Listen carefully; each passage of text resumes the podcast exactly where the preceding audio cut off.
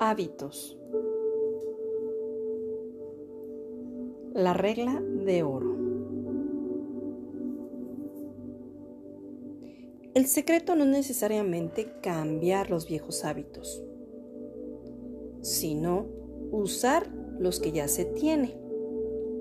Recuerda que los hábitos son un bucle de tres pasos. Paso número uno, la señal. Paso número dos, la rutina. Y paso número tres, la recompensa. Es decir, solo se requiere cambiar o modificar el paso intermedio que corresponde a la rutina. Si ya estamos familiarizados con la señal y con la recompensa, podemos emplearlo a nuestro favor y simplemente mejorar nuestro hábito cambiando la rutina.